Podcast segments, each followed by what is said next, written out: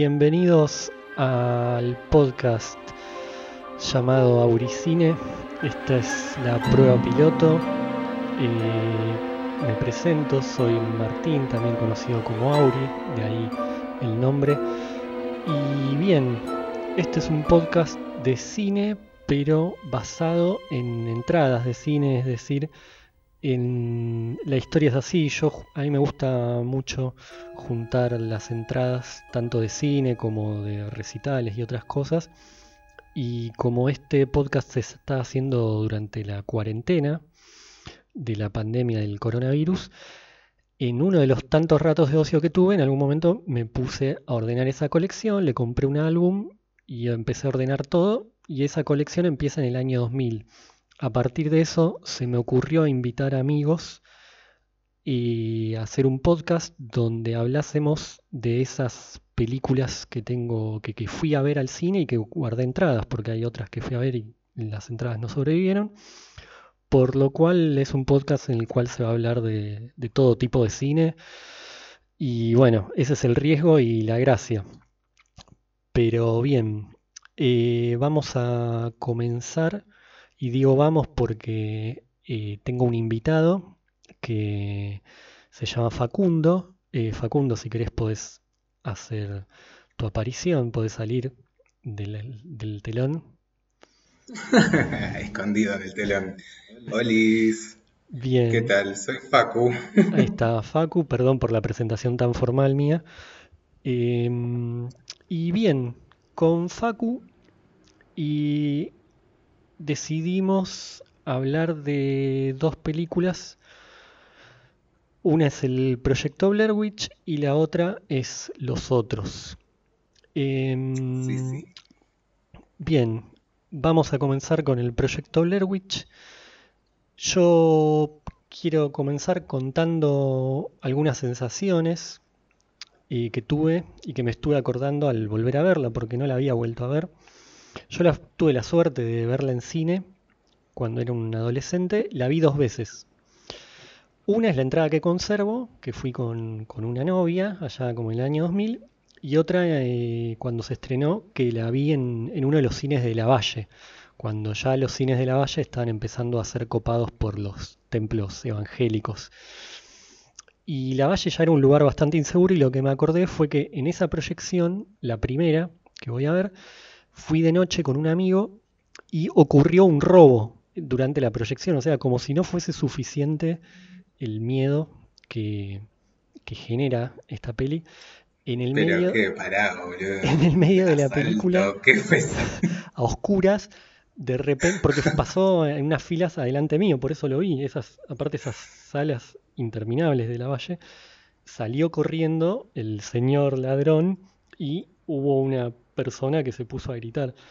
Así que fue una experiencia doblemente aterradora y por eso Sí, ya suficiente con Blair Witch. suficiente, suficiente. Entonces yo quería comenzar contando esta anécdota y también mis impresiones, que fue una peli que disfruté mucho, pero que me dio muchísimo, muchísimo miedo. Creo que hasta ese momento de la vida nada en cine me había aterrado tanto. Y un poco volví a sentir eso cuando la- ayer la volví a ver.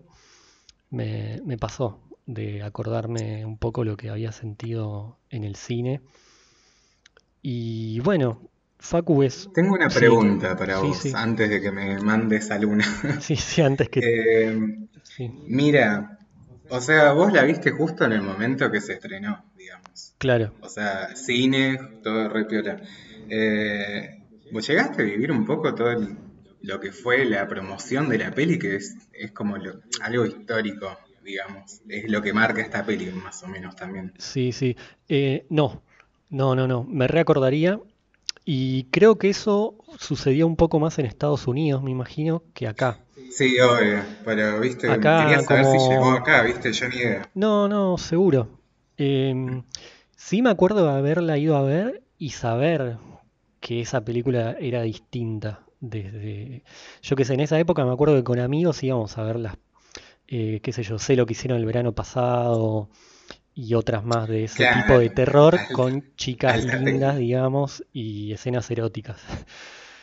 Eh, eso. Y era la época slasher, digamos. Claro.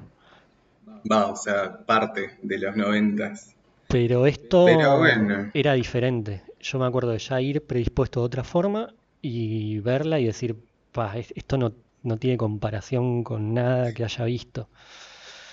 Sí, Eh, total.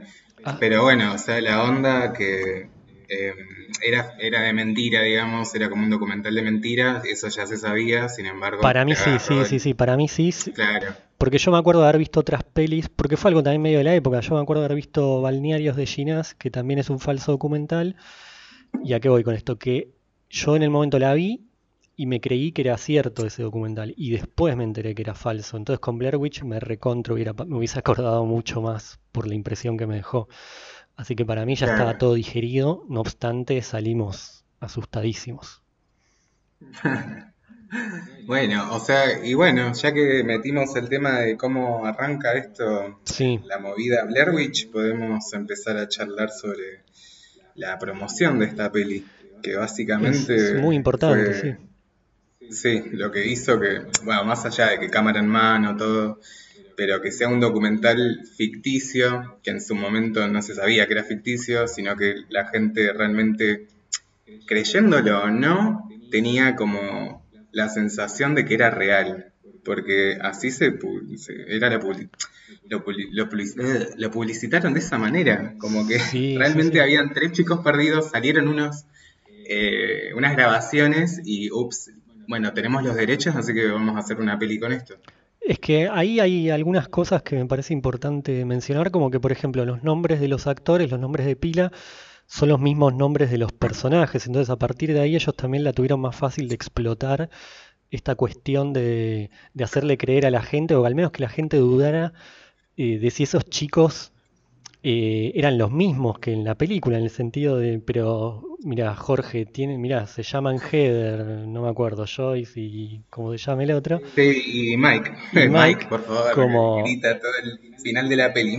claro, o, o casualidad, eh, es como mucha coincidencia que justo se llamen así, entonces probablemente les pasó, les pasó en la vida real, además de que hasta donde me acuerdo de haber visto, también repartieron como estos carteles así de buscados, desaparecidos y demás, y que, Sí, o sea, hicieron un documental falso antes de la película, claro, y sobre... que yo también lo que me acuerdo que a la madre de Heather le llegaban muchas cartas así de pésame de, de gente que le mandaban Sí, sí, sí, eso me parece tremendo, como... Eso es terrible, además de que a los actores les habían pedido que mantuvieran el perfil bajo para seguir manteniendo esa idea de que realmente estaban desaparecidos. Bueno, y hubo, hubieron problemas con los animales, en, digamos, acá, en este pueblo, en Burkett. Ah, No sé cómo se pronuncia, la verdad, pero, No, no importa, no importa.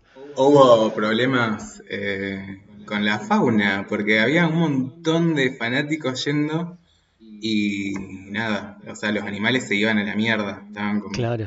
¿qué onda? Me voy, ¿qué es esto? ¿Qué está pasando?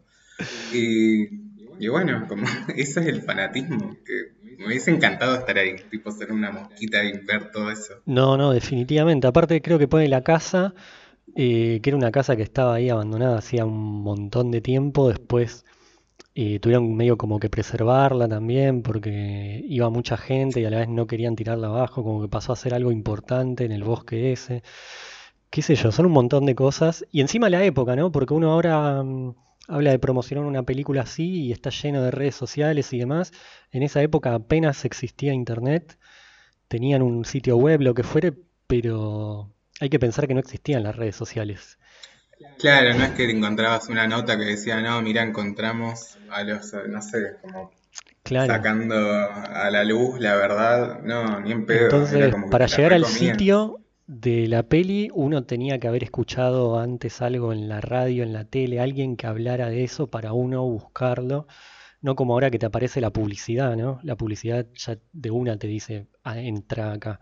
Antes era como mucho más complejo eso, y en ese sentido me parece que fueron muy adelantados de, de cómo usar eh, eh, los medios a su favor y así además, bueno, porque tengo entendido también que fue un- es como la película más exitosa en cuanto a ganancias. En... Y sí, porque fue re poco presupuesto el que utilizaron. Creo que eran 60 mil dólares. Claro, nada, nada, nada. Y ah, creo que hasta, o sea, tengo entendido que vendieron los derechos de la peli eh, a un millón y algo, como que se, no sé, viste, como que ya están, están jubilados en una isla en este momento. Sí, definitivamente. Y porque ya está. Antes de empezar a hablar, un, a contar un poco de qué va la peli, eh, estaba pensando mientras la veía, digo, ¿qué otras pelis podemos recordar así espontáneamente que sean de un género similar, ¿no? Así de del material encontrado, por decirlo en español, el found footage. Eh, yo pensaba en Holocausto Caníbal, por ejemplo.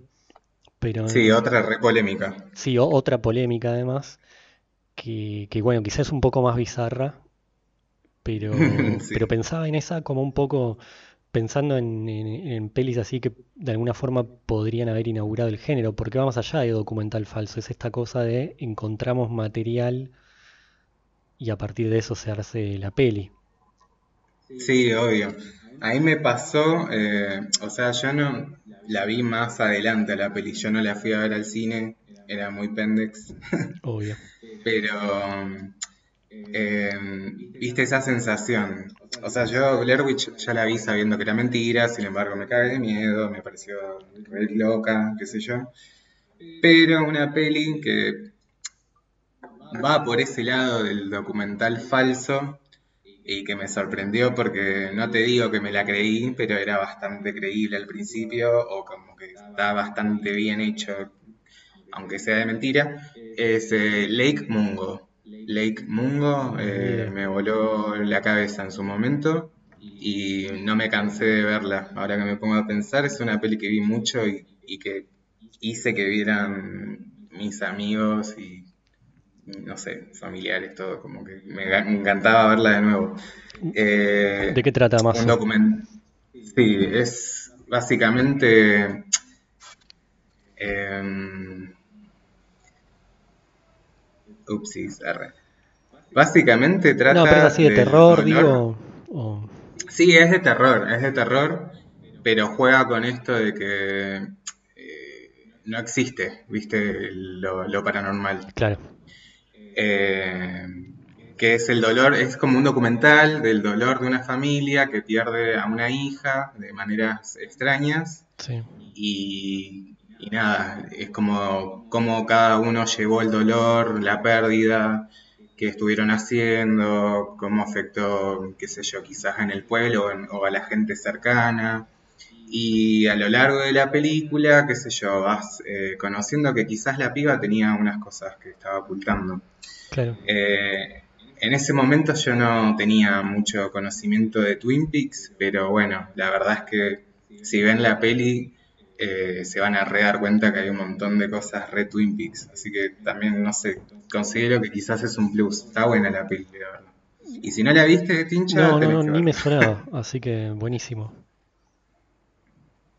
Bien, entonces si te parece ya nos metemos eh, en la peli, en contar un poco mm. de, de qué trata.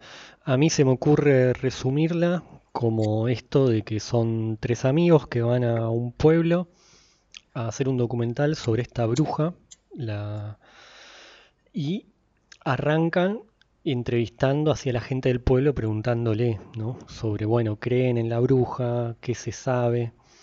Y eso ya... Hay algo que me pareció como que arranca muy dinámica y muy jovial y se va oscureciendo y haciendo más densa. Entonces el principio engancha mucho porque parece como muy espontánea, muy muy juvenil ahí, los chicos en el pueblo, todos contentos, entrevistando. Sí, rey, se van a comprar la birrita para la noche, que van a festejar, que arranca el rodaje, bla. Eh, sí, pero bueno, son creo que 10 minutos nomás de, de, esa sensación de, ah, bueno, que entretenido las entrevistas y después sí, sí, sí. los chicos se nos van al bosque y no vuelven más. Sí, tal cual, todo cambia, obviamente, ni bien se van al bosque, pero creo que esos 10, 15 minutos son suficientes para uno engancharlo y generar como ese sentimiento de empatía para con los pibes, ¿no? Como Sí, te la recrees aparte. Como que ya te caen bien los pibes y no querés que le, o sea, querés que les salga todo bien. A mí hay una escena que me llamó la atención, quizás sea un poco tonta, pero son cosas que me llaman la atención ahora, eh, 20 años después, y que hay entre la gente que entrevistan, hay una señora con una nenita en brazos y, Sí, sí, y la señora empieza a contar ahí la, la leyenda de la bruja que raptaba niños y lo que fuere, y la nenita le, le tapa la boca con la mano a medida que la madre empieza a contar las cosas más oscuras. Eso me pareció genial en cuanto a, a lo espontáneo, o sea, lo que generan, ¿no? Que uno se, se crea que todo es súper espontáneo, hasta en esos detallecitos, que, que, que el neni- Sí, la nenita sí. esté haciendo eso en ese momento, como que le da un extra a todo, y la, gente que entrevistan uno se la recree, como que pasa por gente del pueblo, definitivamente. Sí, mirá, yo me anoté porque, bueno, obvio, volví a ver las pelis como tratando de recordar también y, y anotar curiosidades. Eh, una entrevista que me parece bastante perturbadora, que encima no, no salió así a propósito, como que no era planeada, es la de esta señora, que es la, eh, la que les dice a los chicos, sí, mirá, yo tuve una experiencia con la bruja, y es así, así, así, que los chicos después la toman como loca. Eh, Sí, sí, Mary sí. Brown, creo que se llama el personaje. Sí, un personaje muy Eh, lynchiano, muy Twin Peaks. Va, me Sí, pareció. no, es tremenda. Y aparte que está filmada con la cámara 16, esa, la 16 milímetros. Sí, esa es otra cosa que después te iba a consultar, porque uno está acostumbrado a ver muchas pelis viejas pasadas a formato así más eh, widescreen, y lo lindo que tiene Blair Witch que está así como en formato cuadrado, como filma, sigue manteniendo eso de como de la filmación casera. sí, igual no, ni- no tengo idea qué tanto restauración hubo, pero la verdad es que todavía se ve como que es- te la crees todavía, ¿viste? En ese sentido, que está... A mí me Es gustó que mucho hecho porque no, uno ya está que acostumbrado. A ver todas las pelis viejas, ya así horizontalizadas, eh, bueno, vi- viejas, más o menos, y, y ni bien puse ahí Blair Witch, estaba ahí cuadradita, como debía ser, y con esa sensación de estar viendo así un video familiar, como que eso me gustó mucho. Esa es la onda también, eso está buenísimo porque bueno, esto ya forma parte de la trivia, ponele, Claro, pero los pibes son los que se, los que grabaron la película básicamente con direcciones. claro. Creo que hay solamente un plano que filmó alguien de la producción, pero después son los pibes los que están grabando todo con las cámaras, ¿entendés? Sí, sí, eso es Eso también le da re un toque que es como ca- bien casero, ¿viste? Que no hay una mano ahí que va, bueno, que- no, entonces eso está buenísimo también. Pero bueno, no vayamos otra vez a las trivias, hablemos de la peli. No, obvio, pasa que es una peli con tanta curiosidad que sí, te sí. tienta. No, No y bueno, y la cuestión es esa, que los chicos eh, empiezan a indagar hasta que ya se tienen que ir a meter al bosque, a acampar, y bueno, y ahí obvia- obviamente empiezan los problemas, que tienen problemas con el mapa, que se pierden, que no llegan a donde tendrían que llegar, que se empiezan a alejar del auto, y bueno, todo sale mal, obviamente, porque así es este género. Yo la verdad no sé cuánto, eh, qué otros detalles daría del tema argumento. Em, pero, pero sí vuelvo a hacer hincapié en esto de cómo la peli se va haciendo cada vez más densa, ¿no? Cómo arranca con un ritmo súper dinámico y con el paso del tiempo se va haciendo cada vez más pesada, más pesada, más pesada y uno empieza a sentir la angustia de, de esos muchachos que están, digamos, atrapados en el bosque.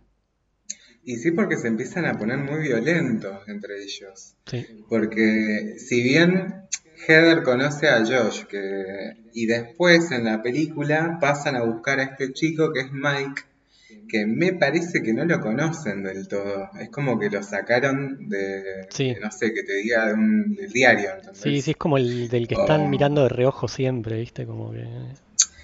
entonces es re incómodo, porque bueno, está.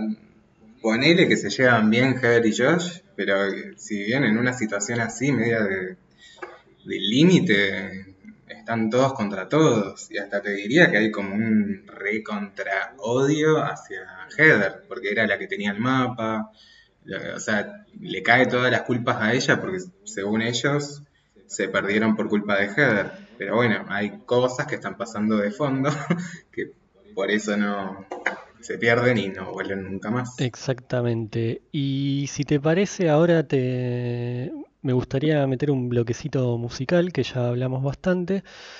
Y bueno, y después al regreso liquidamos a la bruja y nos metemos en los otros. Dale, dale. Vamos.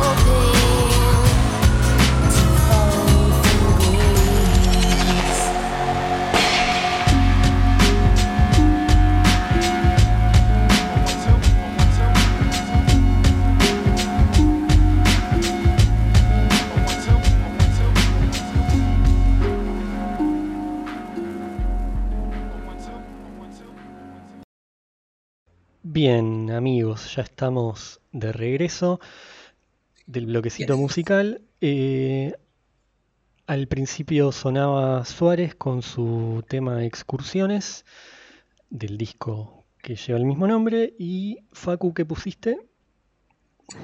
Un tema que se llama Six Underground de la banda Sneaker Pimps. Bien. Hip hop. Sí, sí, todo muy, muy de la época. Eh, bueno, todos más o menos sabemos cómo termina la película.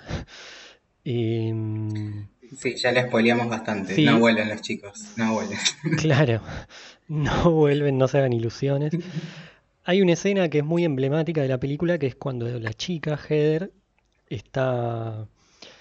Eh, ya sabe lo que les espera, ya se la ve venir, porque hay que estar en ese lugar ahí con hambre de noche, todas las noches tenés voces que te vuelven loco, la mitad de las noches tenés que salir corriendo de la carpa del julepe que te pegas.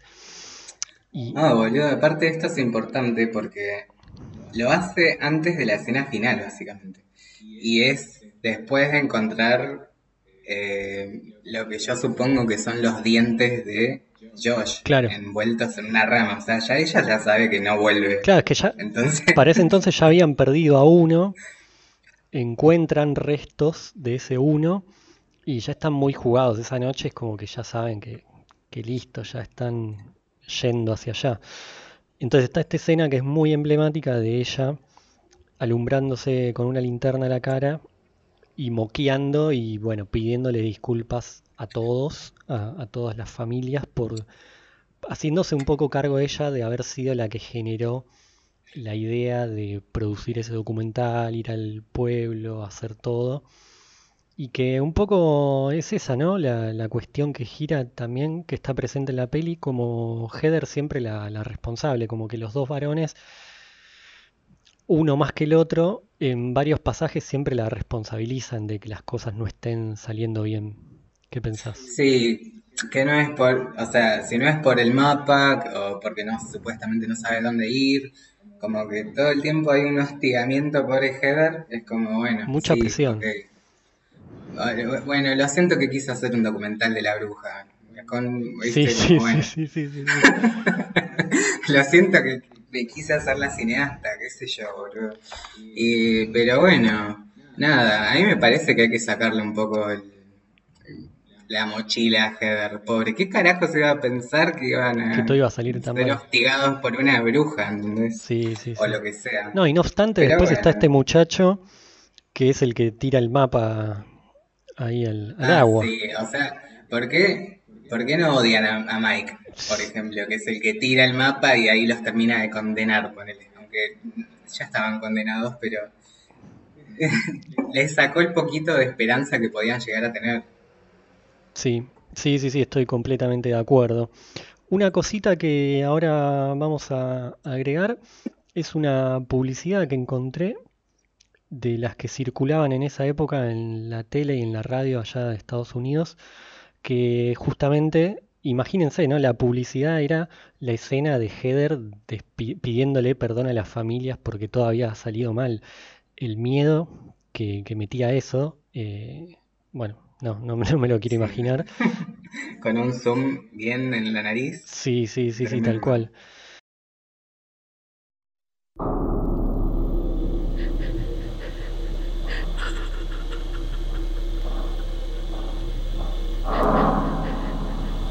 I just want to apologize to Mike's mom and Josh's mom and my mom.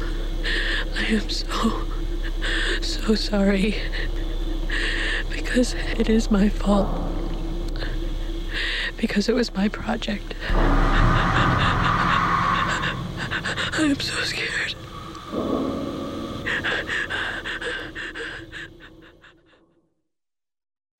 Así que bueno, yo, yo no tengo mucho más que decir de, de la peli, sí consultarte que vos viste la 2. Sí, eh, igual nada, como que se arriba de lo que es Blair Witch, es otra cosa. Eh, tengo entendido que salió un año después, no mucho, pero ya para ese entonces ya se sabía que era mentira, todo, ¿viste? Juegan un poco con eso, pero es una peli universitaria, básicamente. Arranca los créditos con Marilyn Manson. Ah, qué belleza.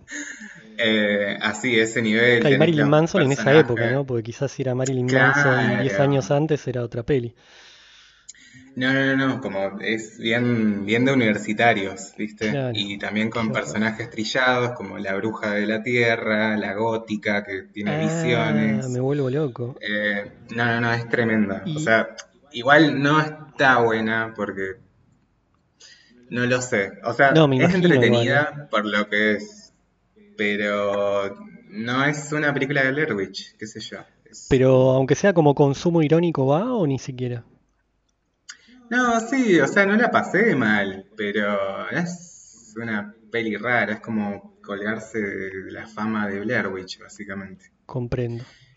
Bueno, Eh, pero bueno, como yo me anoté que era The Hole, es como Blair Witch 2 es The Hole en el, en el mundo Blair Witch. O sea, es otra peli, también más o menos que juega con eso, que es de, de universitarios, muy, muy de eso, de la- del, del grupito, de la, no sé, esos grupos trillados de personajes que, no sé, eh, la santa, la no tan santa y cosas Sí, así, sí, viste, sí, que son como patrones en estas películas de terror. Lo tiene todo. bueno, igual me, de- sin quererlo me la vendiste, me genera curiosidad. Bueno, me encanta. La tenés que ver y me tenés que comentar qué te parece. Claramente sin pensar que, que es la secuela de, de Blair Witch, ¿no? Sino viéndola como una película independiente. Sí, qué sé yo, pasa que te tiran más data de la que hay en la peli original en realidad, porque eso me puse a pensar y a buscar y a prestar atención cuando vi Blair Witch, de nuevo. Eh, si en algún momento mencionan el nombre de la supuesta bruja, y no, y sin embargo en la 2 ya te la presentan con nombre y apellido. Muy bien. También vos me habías mencionado algo de un jueguito, vos que sos el gamer de los dos. Te odio. Sí, sí, sí. Eh, nada, esto es así.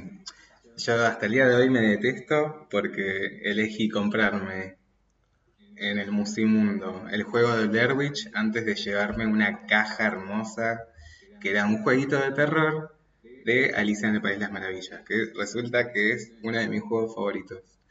Así que no tengo ese juego original, pero bueno, tengo Blair Witch, que me daba mucho miedo jugarlo en ese momento. Eh, agarra, son, es una trilogía y cuenta como las, eh, cuenta la historia del pueblo y de los asesinatos que hacen mención en las películas. Eh, y nada, o sea, es otra época, no es en los 90 ni nada, creo que hasta el primer juego es del 40, creo Fa. que bueno, o sea, hablan de este tal Rustin Park, que hablan también de ese sujeto en Blair Witch, que es el que asesinó, influenciado por la bruja, supuestamente, a estos niños que secuestró, que bueno, los puso en fila en la pared y qué sé yo, y los iba matando de a uno, bueno, esa, toda Pero esa está, cosa. está bueno el juego. Eh, sí, o sea, es un juego viejo, así que quizás es medio paja para alguno eh, meterse, pero es interesante. La verdad es que el resto no lo jugué, solamente jugué el primero. Muy bien, muy Eh, bien. Y nada más tengo para decir sobre eso. Dale, y el último misterio es qué fue de la vida de los directores, ¿no? Eh, yo calculo que al vender el- eh, la película por esos por ese millón, Sí, sí, eh, sí, habrán dicho bye, no sé, se habrán dicho chau chis, gracias. La verdad que ni idea. Podríamos buscar. Sí, pero- sí, sí, creo que después tuvieron algo que ver en la que se hizo en el 2016. Eh, Sí, sí, bueno, es verdad. pero ya no, no importa tanto. Lo importante es que hicieron esta y acá sí te dejo en paz con la última, te juro que es lo último. Que cuando nos conocimos y empezamos a hablar de cine, vos me hablabas mucho de, de lo que te gustaba este género del found footage. Y en ese sentido quería, me interé- me- ya que vos sos más chico de edad, me interesaba como saber qué significaba Blair Witch para vos, siendo que después ese género eh, te, te- te gusta tanto, digo, lo consumiste tanto y eso.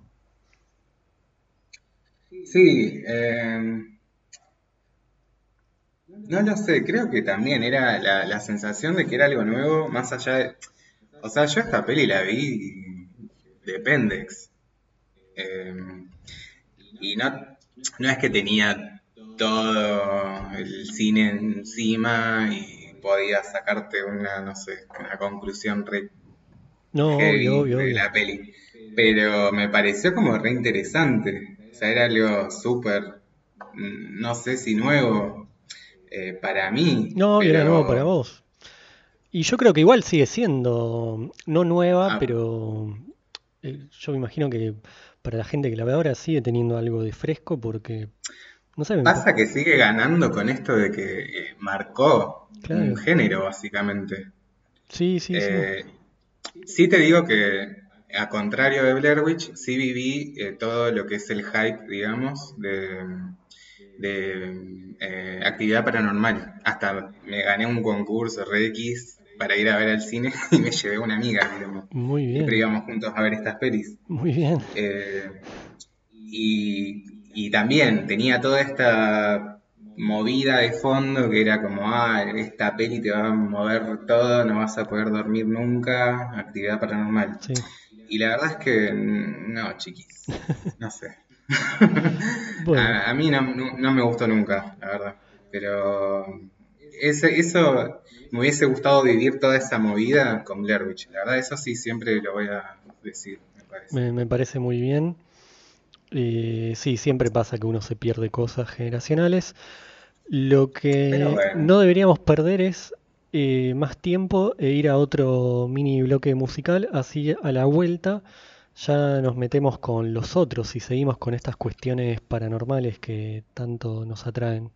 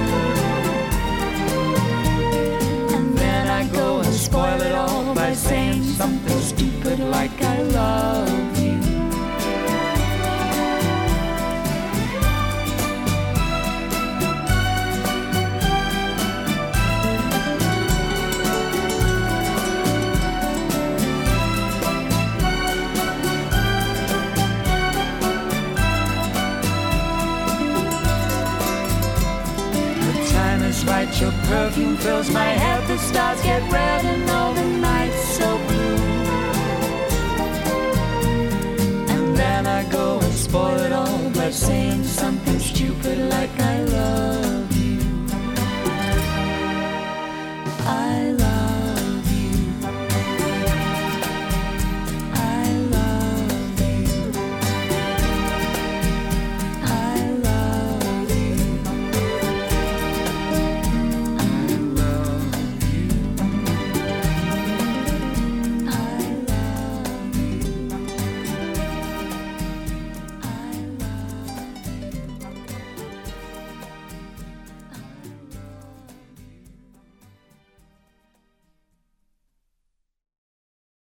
Bueno, volvemos del bloquecito musical.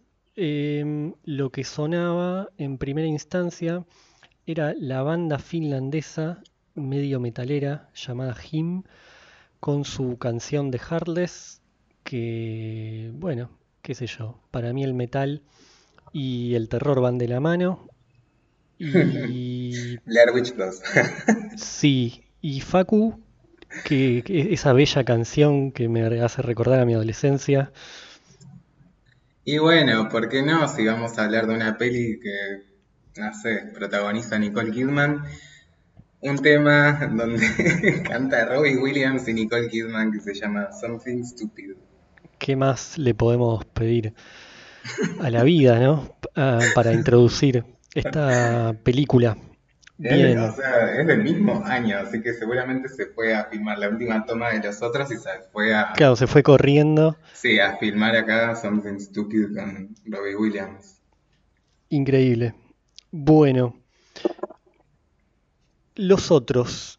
Eh, yo tengo para comentar que para cuando fui a ver los otros, si bien todavía no, no era demasiado cinéfilo, sí tenía idea de quién era Alejandro Amenábar y estaba bastante obsesionado con él.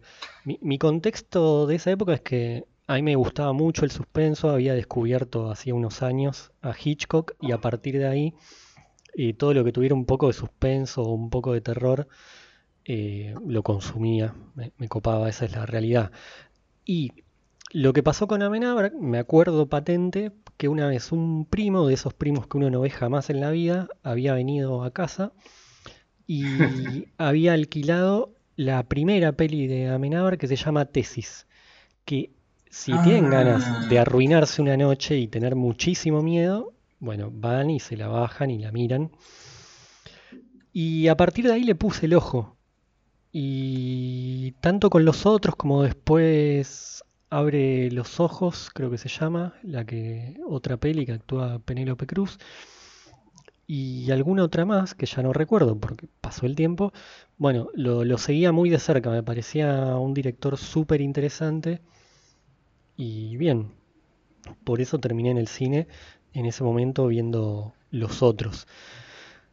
Y Bueno, escúchame, porque sí, te escucho. hiciste, hiciste mención de mi, de mi edad, de que soy menor, menor, digamos. ¿Vos a qué edad fuiste a ver esta peli del cine? Mira, acá tengo la entrada que después lo, la voy a subir al WordPress cuando exista. Esta peli la vi en el 24 de octubre del 2001, así que yo tenía 20 años casi recién cumplidos. Oh, Qué ternura. qué te- Claro, Blair Witch la vi con 18, este, 18 seguro, 18, 19, Sí. y bueno, y los otros ya con 20, pero Tesis la vi, la vi al toque que salió, por ejemplo, y, y me, me impactó un montón, y eso que me acuerdo que la vimos de día, en familia, todo legal, pero me Ah, hizo, bueno, te viste tesis en familia. me hizo moco. Pero bueno, algo que, que quería mencionar para contextualizar un poco es que obviamente la protagonista es Nicole Kidman, pero esa Nicole Kidman, ¿no? Que para mí probablemente sea la mejor época de ella, que es la época que hace la, la peli esta con Tom Cruise, con, dirigida por Kubrick, la de ojos bien... eh, nunca me, me acuerdo si son cerrados o abiertos. ¿Vos la viste? Mm. No, la verdad es que no, lo siento. Ah, bueno, o me, por lo me menos te dejaste, la me dejaste cabeza. solísimo. Sí, te Bueno, dejé más. hace esa peli. Después, al poco tiempo, va a ser Dogville, la peli de Lars von Trier, que es terrible. Así que estaba en una, para mí está en una etapa muy oscura, pero que a la vez le queda increíble. Y, y ella está para mí en un, en un momento genial eh, en ese momento, como, como actriz. Digo, como que esos papeles, me acuerdo de esas tres pelis porque como que para mí son un poco vinculables de alguna forma en cuanto a la oscuridad. Así Sí, que y sí, viste que en una hay una época en que Nicole desaparece, literal, como no se la va, tengo yo la sensación de que no se la podía encontrar en ningún lado, pero hay que decir que volvió, en el volvió cirujano, y bueno, volvió y la verdad es que no sé, yo tiro un eh, serie en este caso. Sí. Em, ay, bueno, me hice la capa y ahora no me sale el nombre.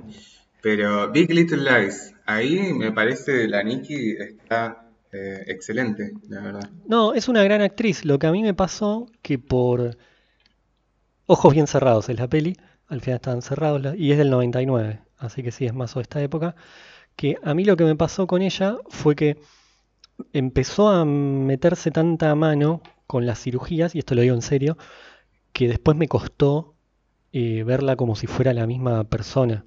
Sacando el nivel de actoral, es lo que le puede pasar a alguien con Sandra Bullock, ponele, qué sé yo, Mm, por llevarlo al, al- al cine chatarra.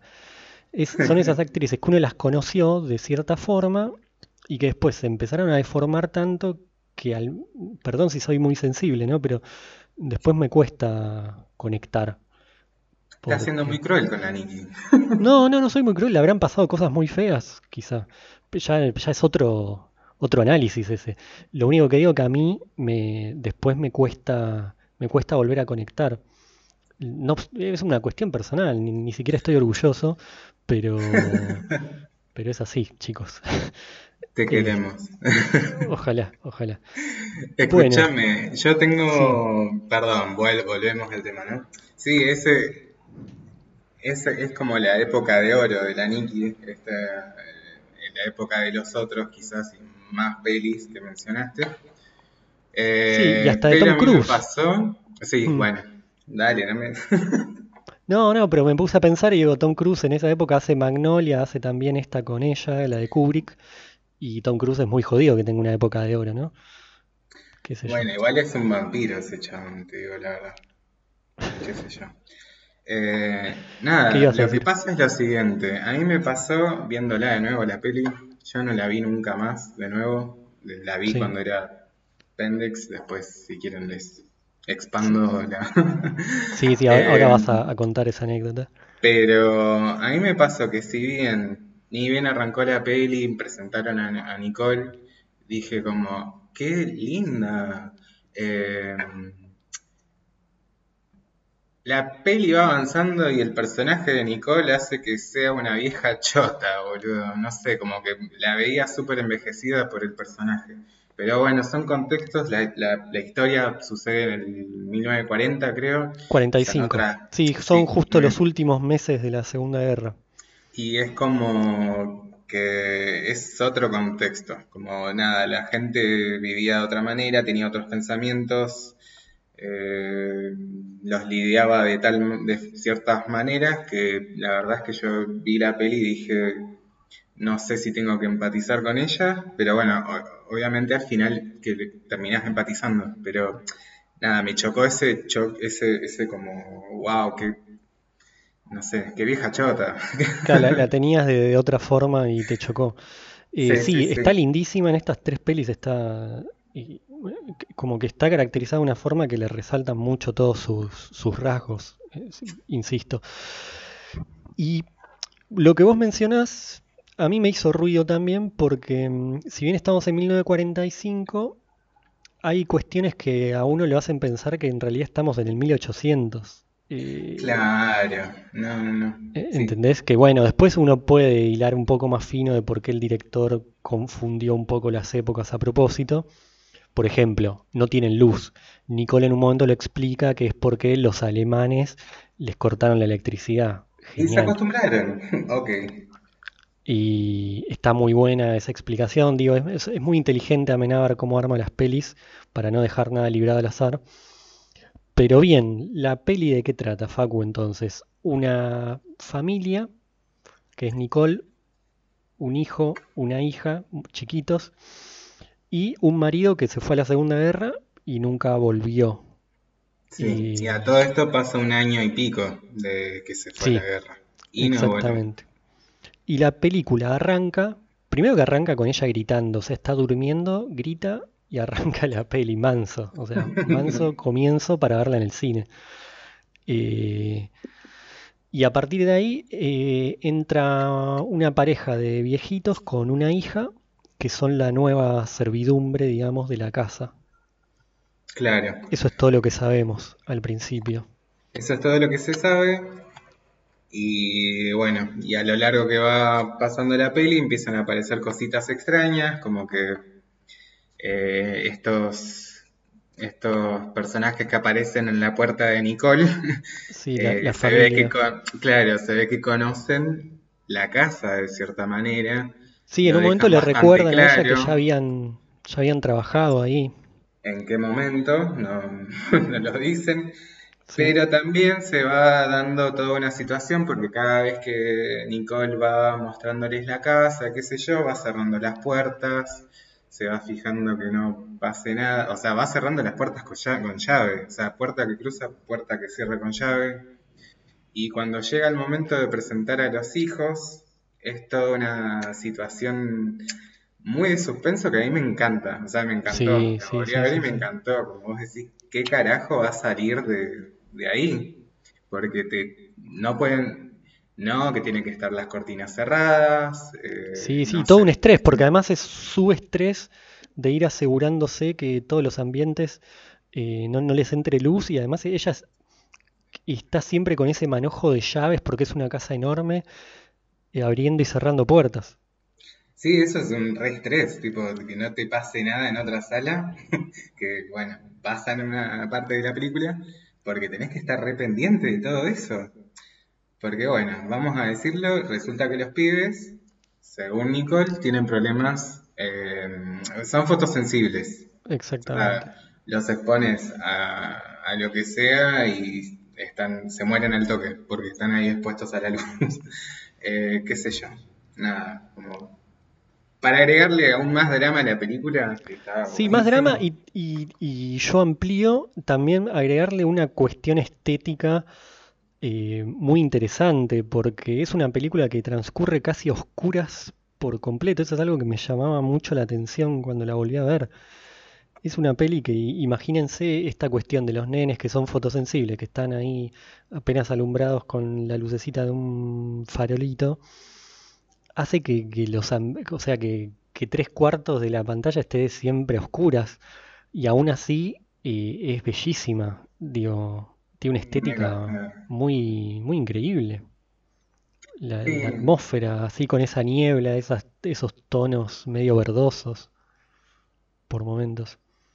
No, la verdad es que es una peli muy linda. Yo me, me sorprendí de verla nuevamente, porque eh, está re bien. O sea, eh, siento que le, hizo bien. O sea, viste ese dicho que las cosas envejecen bien. Para mí, eh, envejeció bien esta peli. Como que los sustos están piolas, los personajes están piolas, aunque haya, recién caga puteadas a Nicole por su rol, pero Claro. eh, Es que después uno la me- termina entendiendo por el estrés que le genera vivir así, ¿no? Sí, aparte de todo, qué sé yo, es- no lo sé, pero va, funciona. Y eso es, eso es lo que importa, me parece. Podés estar de acuerdo, ¿no? Que no, nunca termine hablando bien con los pibes y que, no sé, si les decían, le- ella decía A y los pibes decían B, los mandaba a leer la Biblia. Sí, bueno, hay una presencia ahí muy fuerte de, de la religión siempre. Sí, y que es bastante irónico, de hecho, porque nada, ella es muy creyente y termina... Y creo que eso es lo que se pone en juego también en la película. O sea, pasa tanto que ella termina teniendo dudas sobre su fe, esa fe tan fuerte que tuvo durante el, principio, todo el principio de la peli. Sí, sí, sí, sí, sí. Es que creo que también está un poco resumido en una frase que le dice la, la señora de, de la servidumbre a la nena. Que, ¿por qué? Porque la nena es la que primero empieza a sospechar que hay otras gentes, otros espíritus, otras presencias en la casa. Y lo que siempre llama la atención es que la familia de la servidumbre están muy tranquilos al respecto, no es que se asustan ni nada, es como si supieran algo que Nicole y familia no saben. Entonces, una vez que ellos se dan cuenta que la nena empieza a percibir que hay algo que no cierra, empiezan a tejer una complicidad, ellas dos, y la señora en un momento le dice como, vos quédate tranquila, que tu mamá todavía no lo ve o no lo quiere ver porque ella fue criada de otra forma, pero es una cuestión de tiempo. Más tarde, más temprano, se va a dar cuenta de cómo son las cosas. Y bueno, y a partir de ahí empieza un poco ese desenlace en el cual todo va a desencadenar en que todos sepan lo que estaba pasando. Que me quedé pensando que también era un poco un artilugio de la época que, que las pelis terminaran así. Me acordaba de Sexto Sentido, como esto de, de dar vuelta al mundo de, de los muertos y de los vivos y jugar con eso. Sí, pero te digo la verdad, esta me pareció tremenda, porque, mirá, No, no, obvio. Digo el recurso nada más. No, no, No, sí, Sentido también la ver. por Y es de la misma época. Sí, sí, sí, sí. Pero no sé, o sea, yo todavía me estoy guardando, pero no sé si ya podemos avanzar con un pequeño análisis del final, pero bueno, me lo guardo. Antes quiero decir que ya que hablamos de los niños, me parecieron increíbles los niños, la verdad. Pa, Yo la- la- soy- Sí, sí, sí. La, la nena es una locura. La nena es la más. Anne, soy fan. Tipo, soy fan de Anne. Una locura Eh, lo que actúa esa chica. están re bien. Pero bueno. A mí, eh, antes de ir al final, me gustaría muchísimo, así como yo ya conté que la vi en el cine y, y conté algunas tonteras, me gustaría mucho, mucho, mucho que contaras vos tu anécdota de cómo, cómo, cuándo y demás la viste, porque como sos el menor, eh, creo que hay una anécdota interesante ahí. Yo la vi en el Abasto, Bueno, yo, mira, al igual que Eh, Blair Witch. voy a tener que ser sincero. Me, lo- me puse a pensar, me puse a pensar y la verdad es que no recuerdo muy bien en qué año fue. Yo sé que era chiquito. Era un contexto en el que mi papá no estaba, estaba de viaje. O casualidad, Así ¿no? que eh, se, se va acercando bastante a, a la premisa de los otros. Eh, y, y, lo- y bueno, nada, mi mamá, mi hermana mayor y yo chiquito. Así que ya tenés ahí también, Anne era la mayor, el chiquito era chiquito. Sí, te, sentiste muy identificado. No sé si yo, pero me acuerdo que mi mamá sí, porque terminó de ver la peli y fue llanto, llanto, llanto. Ah, mira. Como que le repegó de un lado, nada. se- no sé si, si por lo que pasa en la peli, pero sí la sensación fea de que, no sé, está sola, está criando Sí, con los pibes. dos pibes chicos, eh, con dudas, con, no sé, viste, como toda esa sensación. Y que la verdad es que la peli es angustiante, qué sé yo. Sí, definitivamente. Es bastante angustiante, tiene una, como una atmósfera, no sé cómo decirlo. Sí, es eh, toda bastante- atmósfera. Sí, perturbadora, sola, como triste. Toda, toda atmósfera. Eh, ah, y reayuda también la época, te digo la verdad. Eh, que sea así, que tenga como esa... eh, La estética, digo, ¿no? Ayuda a que sea más perturbadora, más triste, más sola, más todo. Sí, Eh, sí, sí, sí, sí. Pero bueno, eso pasó. La verdad es que no sé, no me acuerdo muy bien si fue en Mendoza, porque recuerdo que habían familiares, no estaba, no estábamos solos. Eh, pero Lo también mismo- puede ser que hayan Lo venido mismo a le pasó a los chicos, ¿no? Que al final no estaban solos. No estaban solos. Eh, pero bueno, nada, había como un, un clubcito, un blockbuster de mentira, porque era una señora que vendía películas y te las recomendaba de manera muy graciosa. Eh, ¿Por? ¿Por qué lo gracioso? Y porque era evidente que no veía las películas. Yo vi una, yo la alquilé una peli que se llamaba House, creo, algo así, una peli vieja de terror también. Y bueno, le pregunté como de qué iba y me la acuerdo porque era muy graciosa. Eh, que era una casa maldita, una casa mala, mucho vómito. Y no sé, como que me re flashó eso porque era, después vi la peli y era como, lo comparé con lo que me había dicho la señora. Y, y no, no sé, era re extraño. Y también nada, bueno, creo que tengo derecho porque soy de Mendoza, así que me puedo burlar. Pero eh, también es casi de la misma época cuando vi la peli, me parece, de Emily Rose. O habrá sido en otros momentos porque siempre fui a alquilar películas en ese eh, localcito, barrio. Y ella, la peli de Emily Rose era Emily Ron. Y nada, no sé. A mí la verdad me, me llena el corazón de, de mucha alegría acordarme de estas anécdotas. Me, me río con mi hermana.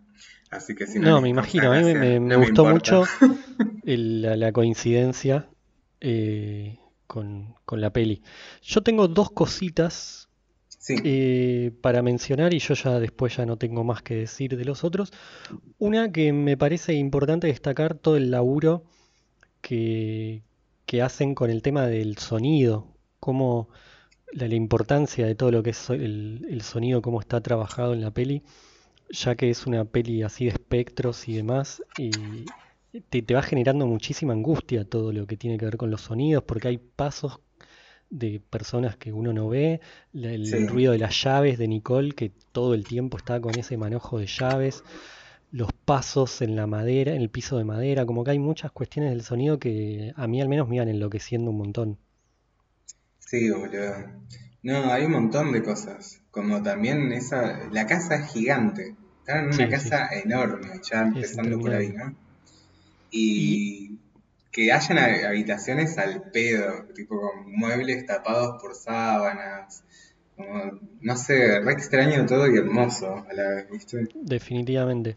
Y lo otro que quería mencionar, que esto es dato de, de alguien que fue medio fan de Amenábar, que Amenábar, por lo general, eh, no solo dirige las películas, sino que las escribe, hace la música y en algunos casos no me acuerdo si hacía algo más extra.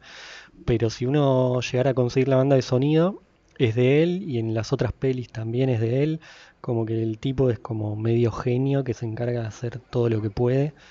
Y bueno, le salía bien, al menos. Así que yo de momento no, ya no, no tengo nada más para decir. Contanos vos lo que querías comentar del final. Bueno, mira, eh, primero meto como bocadillo, ya que me titulaste de gamer. Eh, eh, te juro que cuando empezaron, cuando aparecieron los niños y toda esa escena muy tierna de que al final no eran unos monstruos horrendos, eh, que eran simplemente unos niños que tenían, que eran fotosensibles.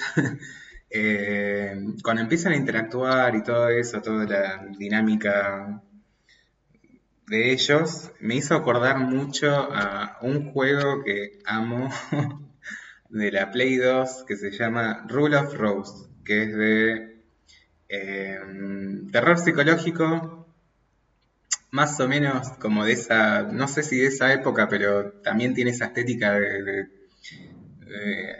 ahí que quizás tiene los otros, eh, de niños crueles. Así que hay muchos niños, eh, mucho hostigamiento a, a una personaje, la protagonista que es adulta, pero bueno, a lo largo del juego se van dando a entender cosas. Pero bueno, me hizo acordar mucho a eso y no sé, si a alguien le interesa lo puede buscar, me parece que es una... Dale, No después lo, lo ponemos ahí en el, en el WordPress, lo, lo ponemos para... Y sí, siempre hay alguien interesado en estas cuestiones. Entonces, si te parece, creo sí. que llegamos al final de, este primer podcast. Tengo que decir lo que se dice en estos casos, que es muchísimas gracias por tu participación y No, de nada. espero que, que la hayas pasado bien. Y Sí, la bueno, verdad que sí. bueno, ahora quédate que producción te va Sí, a te- jugar con Hugo.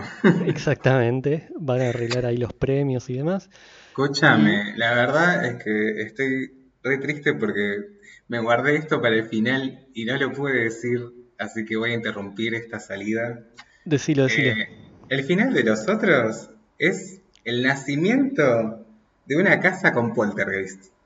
Me encantó. Tipo, el final me encantó porque la película termina con ellos diciendo, esta es nuestra casa, esta es nuestra casa, esta es nuestra casa, mostrando la casa vacía, todos los rincones interesantes de la casa y termina. O sea, eh, a mí me flashó eso un montón.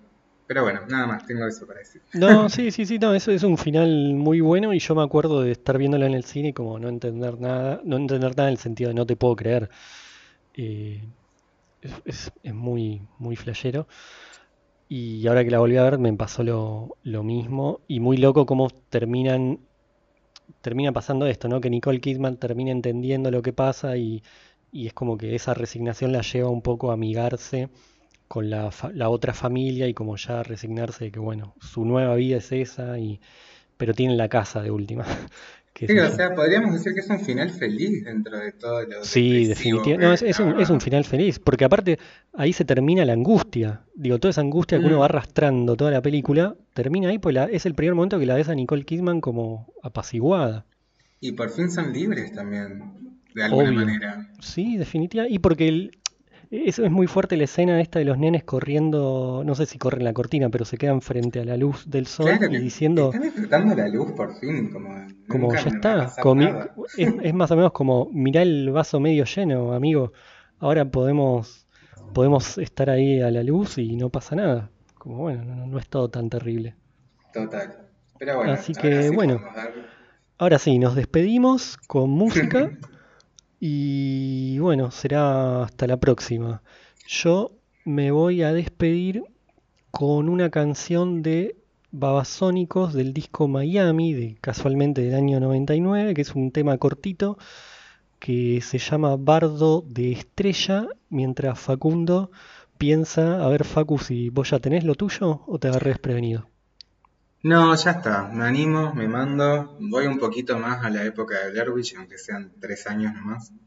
Y voy a elegir eh, el tema Heartbreaker de Mariah Carey con Jay-Z. Igual me diste tiempo a, a, corregirme porque yo en realidad había preparado algo del 2001. Así que olvídense de Babasónicos.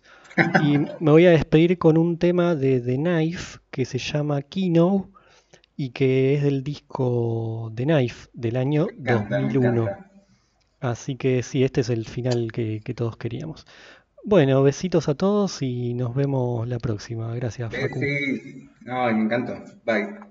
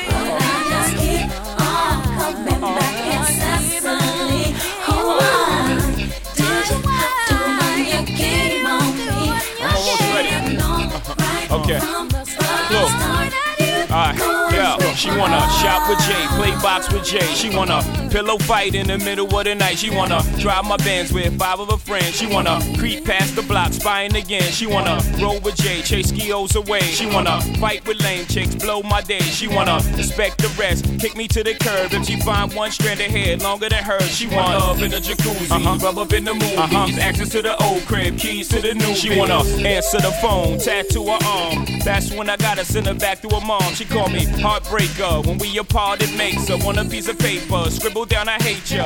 But she know she love Jay because she love everything Jay say Jay does and uh. Heartbreak, you